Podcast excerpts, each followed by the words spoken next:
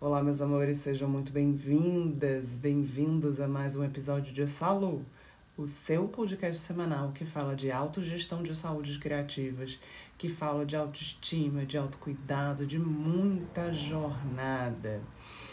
Vamos a mais um episódio e o que eu escolhi pra gente conversar hoje, para te provocar hoje, é o que eu chamo de minha jornada, né?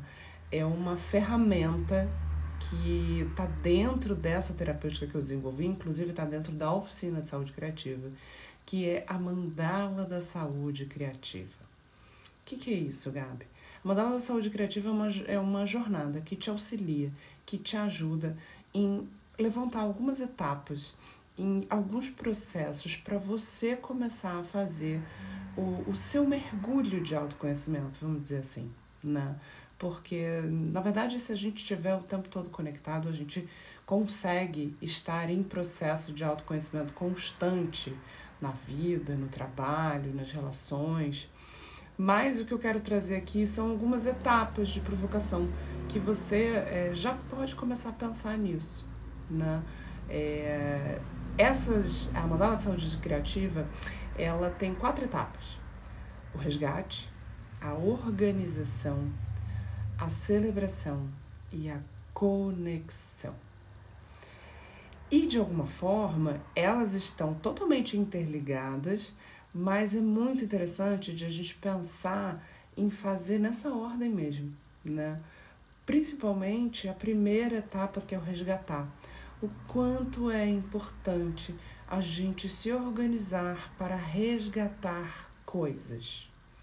Por exemplo, Dentro da camada do resgatar, tem uma coisa super importante que a gente deve começar a olhar, se você já não olha, que é para sua ancestralidade. E aqui, assim, ó, ancestralidade é diferente de antepassado, né? É, antepassado são os nossos antepassados consanguíneos. São pessoas que fazem parte da nossa árvore. Os antepassados, obviamente, fazem parte da nossa ancestralidade, mas a nossa ancestralidade é mais ampla que os nossos antepassados. É, a cidade de onde você nasceu traz uma ancestralidade e essa ancestralidade faz parte de você.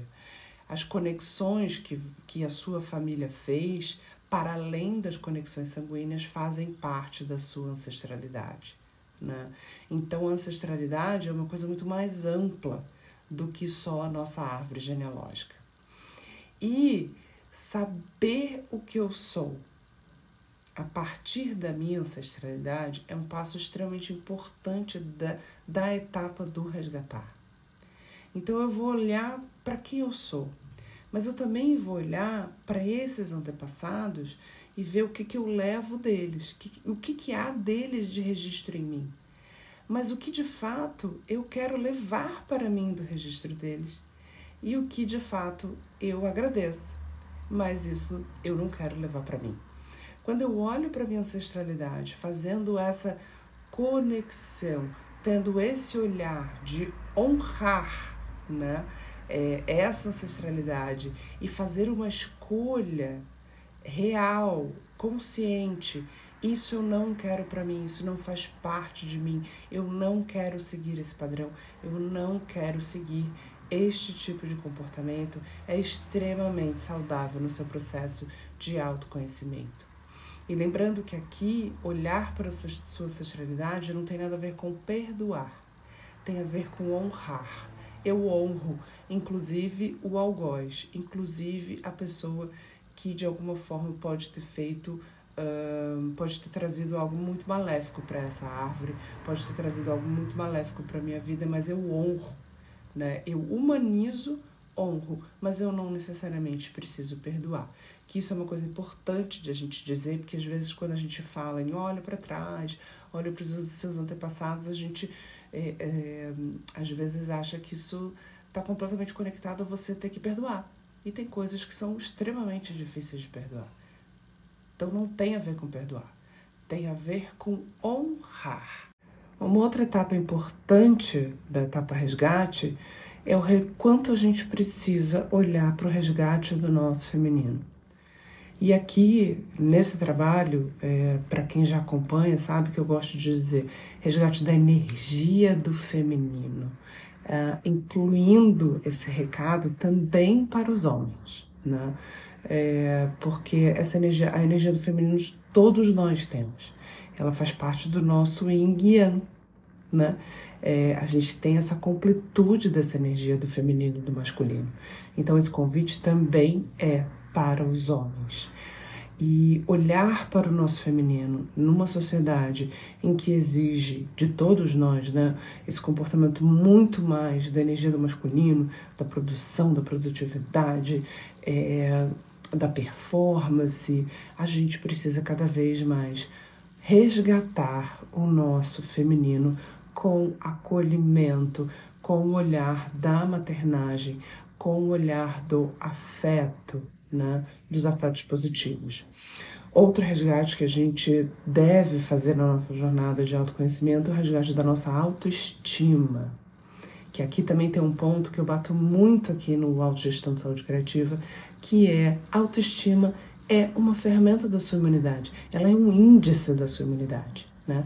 Assim como seu exame de sangue, quando você vê lá o seu hematócrito, todos os outros números que dizem, nossa, sua imunidade está ótima, a sua autoestima é um índice da sua imunidade emocional. A gente não pode só se preocupar com a imunidade física, do exame de sangue, do shotzinho de imunidade de manhã. A gente também deve se preocupar com a nossa imunidade emocional. E a jornada da autoestima é extremamente potente para a gente ter esse olhar, esse processo de autoconhecimento. Eu venho fazendo né, uma caminhada entendendo como o meu corpo foi crescendo, como ele foi olhado, como ele foi é, narrado, como ele foi criticado, julgado e se mantém sendo assim, e eu vou fazendo todo o processo de honra e de acolhimento desse processo e pazes com esse corpo. Né? Outra coisa que é importante de a gente resgatar, a nossa criatividade. Todos nascemos criativos, toda criança é criativa. E não agora na idade adulta, milhões de pessoas começam a repetir frases: "Ah, eu não tenho criatividade, eu não sei fazer isso, é, eu não tenho essa essa noção, eu não sei cortar, eu não sei pintar, eu não tenho essa habilidade artística". A gente fica se boicotando, todo mundo tem. Porque criatividade não é um talento, é uma forma de operar. É, e aí a gente já pode passar para outra etapa, que é a etapa de organizar, ou seja, eu vou lá resgatar.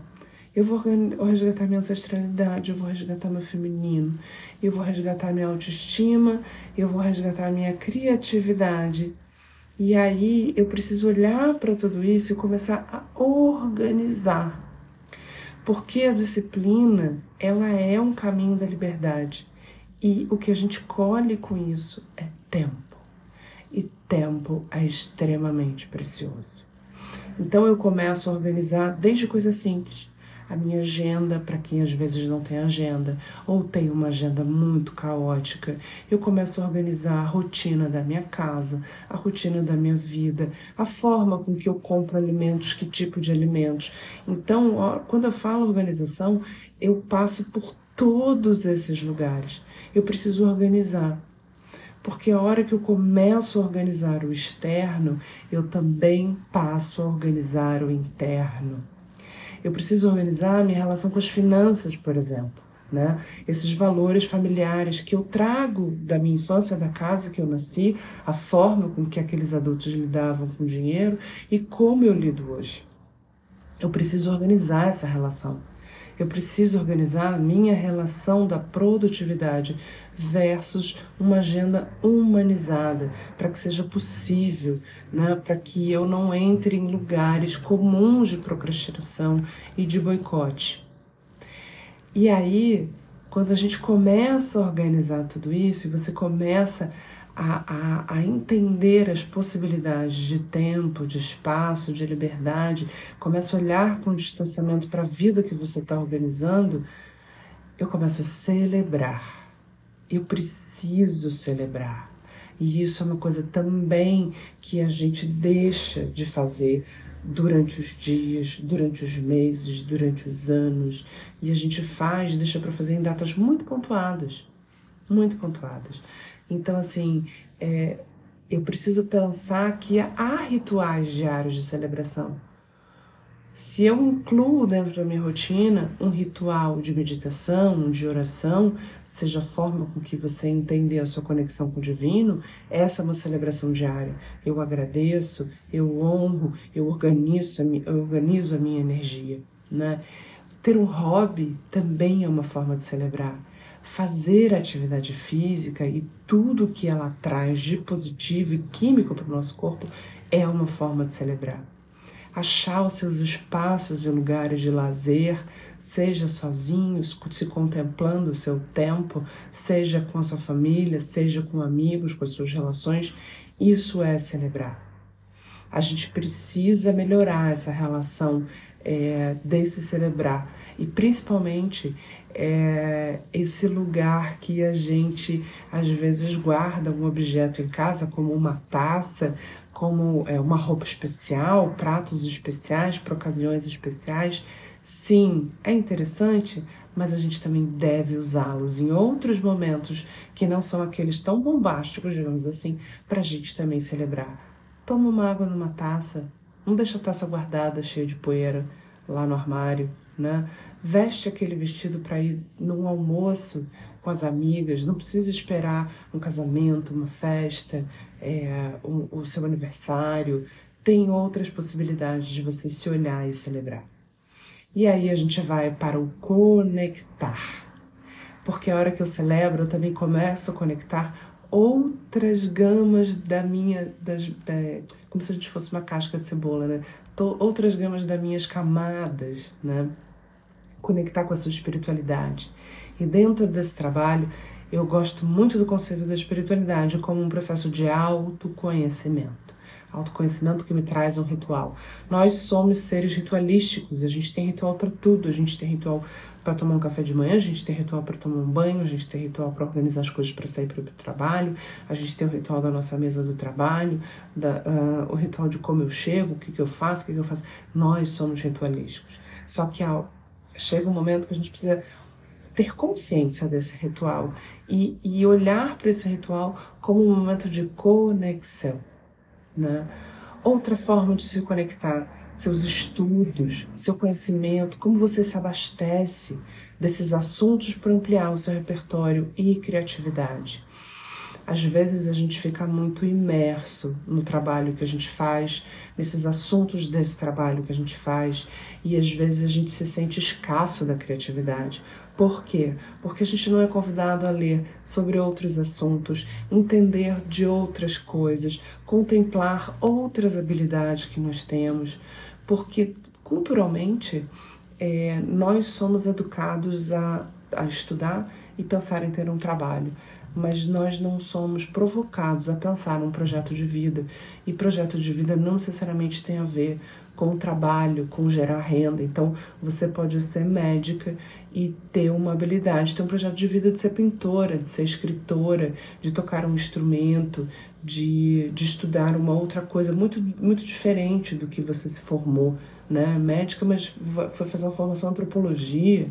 Então, é, a gente ampliar, entender que a gente também precisa contemplar as nossas habilidades porque somos multipotenciais é um processo de reconexão com a sua criatividade. E aí temos também a conexão planetária. Gente, entender o processo de conexão planetária tem a ver com a sua prosperidade. Quando você diz, ai, não sou próspero, não sou abundante, ai, faço o retorno da prosperidade para ver se eu começo a ser próspero. Amores, nós fazemos parte da natureza. Apesar do ego do ser humano achar que ele não faz parte da natureza, né?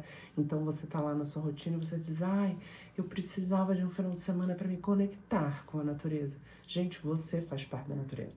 Você não é a par da natureza, né? É, quando a gente começa a entender isso, a gente começa a olhar para a natureza e, e pensar: gente, a natureza é próspera e abundante o tempo todo. Ela é cíclica o tempo todo, ela está em movimento o tempo todo. Se eu faço parte da natureza, horas. Eu também sou tudo isso Né? Então, conectar a sua.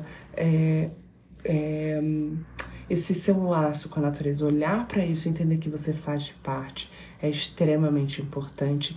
E assim eu também faço um laço de conexão social. Eu entendo que somos interdependentes. O que afeta um outro ser nessa sociedade também me afeta em diversas camadas, em diversas causas e condições.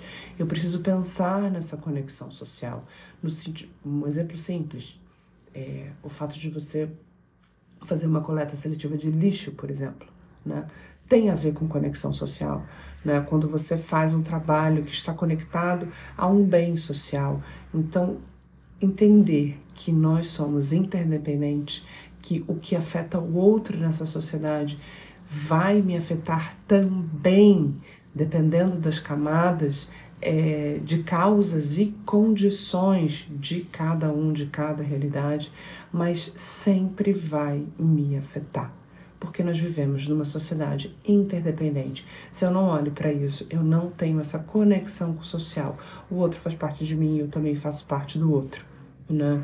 É, então, meus amores, pensando nessas etapas, olhar para o seu resgate, olhar para como você se organiza, olhar para como você celebra, olhar para como você se conecta, são etapas importantíssimas no processo de autoconhecimento. Esse daqui foi meu minha provocação de hoje para vocês, para que vocês pensem é, nessas possibilidades de camada, nessas possibilidades de caminhos para você começar a puxar um fio da meada aí na sua transformação, no seu autoconhecimento.